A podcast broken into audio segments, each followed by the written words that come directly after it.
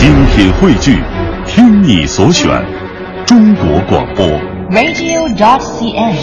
各大应用市场均可下载。可以说，在电影的实践当中呢，刘德华又一次突破了自己，让我们感受到他又一次在自己的这个演艺道路上向前迈进了一步。嗯，让和自己的以前的形象呢会有很大的一个改变。那么说到香港电影呢，最近我们看到了这样的一条消息：中国日报亚洲领袖圆桌论坛日前第三次携手香港国际影视展，举办了题为“亚洲电影业的丝绸之路”。这个丝绸之路的主题呢是挑战、机遇与合作这样的一个专题论坛，也是邀请了电影业等领军人物分享对丝绸之路时代下亚洲电影市场发展前景的一些看法。那么接下来呢，我们也来连线中国日报亚太分社总编室主任谭燕，来给我们介绍一下详细的情况。谭燕你好，喂，喂，谭燕你好，哎。喂，嗯你好，好，谭燕，这个电话已经接到直播间了。那么也想首先呢，请你来给我们介绍一下，都有哪些嘉宾参加了这样的一次电影业的丝绸之路的论坛？喂，是这样，我们中国日报亚太分社，嗯、在嗯三月二十五日呢，举办了一场，就是名为呃亚洲电影业的丝绸之路挑战机遇与合作的论坛。呃，我们邀请到了香港国际电影协呃国际电影节协会主席王英伟，釜山国际电影节主席李庸关，东京国际电影节主席追明宝，中国广播电影电视节目交易中心总裁马润生，泰国国家电影协会联盟学术事务副秘书长潘长松赞，爱奇艺副总裁、爱奇艺影业总裁李岩松，合一影业 CEO、优酷土豆集团高级副总裁朱辉龙，呃，以及 Dragon Gate 娱乐公司首席执行官威廉，以及我们中国日报呃专家呃专栏作家，呃电影评论家周黎明出席了我们这个论坛。嗯，看得出来，这次邀请的这个嘉宾啊，还是来自不同的领域，还包括像这个新媒体的这样的一些领域，同时呢，还有呃香港的一些电影业的从业者，还另外呢，还包括一些专家和学者哈。呃，那么在论坛上，嘉宾对于亚洲电影，尤其是香港电影的发展，会有哪些看法呢？嗯，在场的嘉宾呢，都就是一致认为这个“一带一路”的这个战略呢，给呃这个提出给亚洲电影的合作带来了很大的一个发展空间。呃，都认为呢，就是只要各国和地区呢能够携手共同寻找一些发展的机遇，并加强合作，呃，亚洲的电影市场就一定能够飞速的发展。呃，其中呢，那个东京国际电影节主席追明宝就提出来，呃，亚洲的合作应该从电影开始。呃，香港电影发展局副主席的王英伟就说，呃，希望把香港电影节、釜山电影节以及东东京电影节联合，呃，提高影响力，打造一个亚洲的奥斯卡，共同培养亚洲电影的新人。釜山国际电影节的呃主席李庸关就提到呢，就说亚洲的电影市场从二零一四年至今已经增长了百分之十二，呃，他他预测呢，就是亚洲市场在十年后会占到。就是亚洲这个电影市场在十年会占到全球电影市场的百分之二十左右。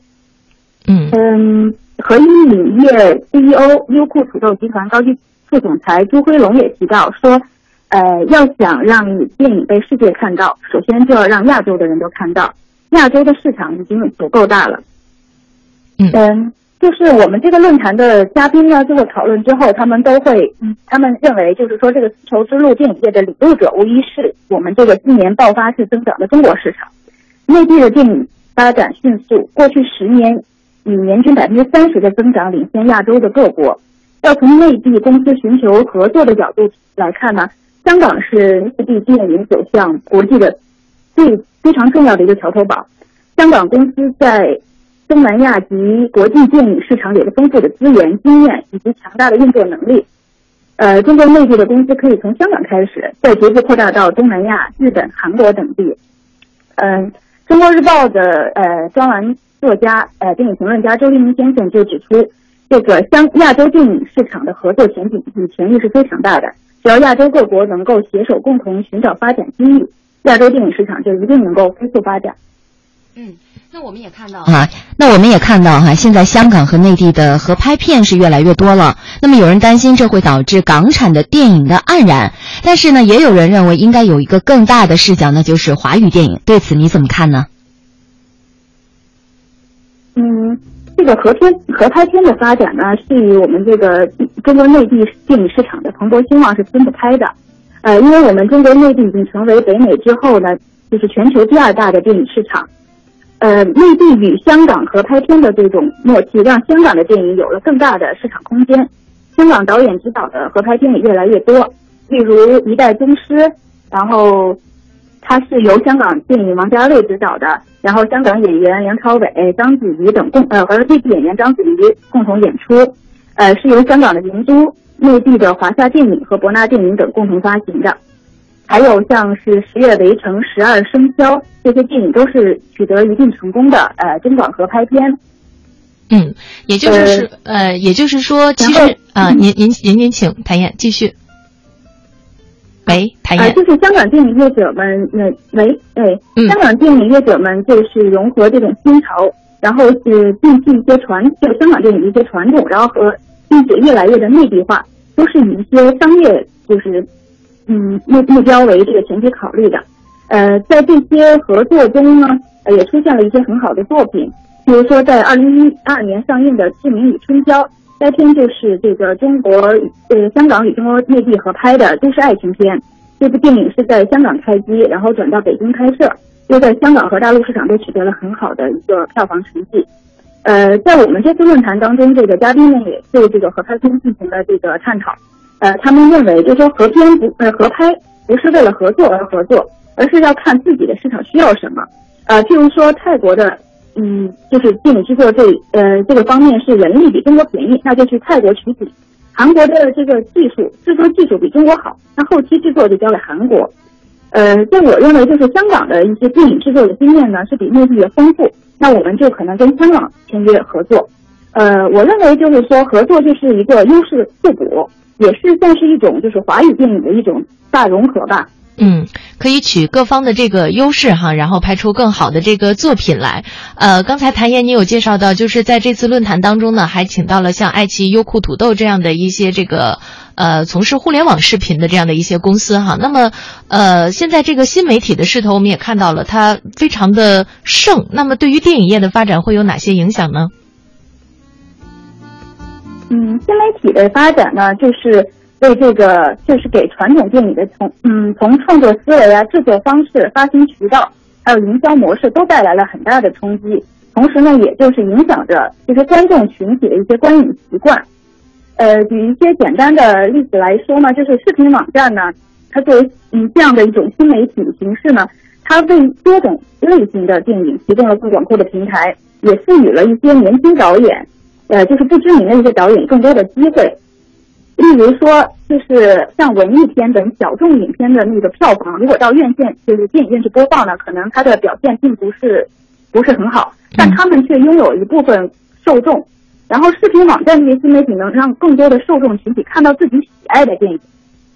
嗯，呃，同时呢，网络平台也给给予一些年轻和这个不知名导演一些展示的空间，让他们离自己的这个电影梦想更进一步。呃，一些有才华的导演的作品呢，推出后被一些知名的团队呃合作团队看到了，就电就是合作之后做成了呃线下的电影进入院线，这样的例子也很多。呃，另外呢，有一个很好的例子就是电影《老男孩》，它是一部源于这个中国大陆的网络电影短片，就是二零一零年由这个网络组合筷子兄弟自编自导自演。呃，该片在这个网络上呃放映后引起了关注，也迅速红遍了大江南北。它虽然是一部喜剧，却感动了呃广大的观众，因此它这个呃它的那个同名主题曲也也是因此而走红，呃这也是这个新媒体呃令这个电影的这个传播渠道的范围传播的范围也越来越大。嗯，好，非常感谢。同时，其实还有一个方面，就是嗯嗯，好，继续谭燕。哦，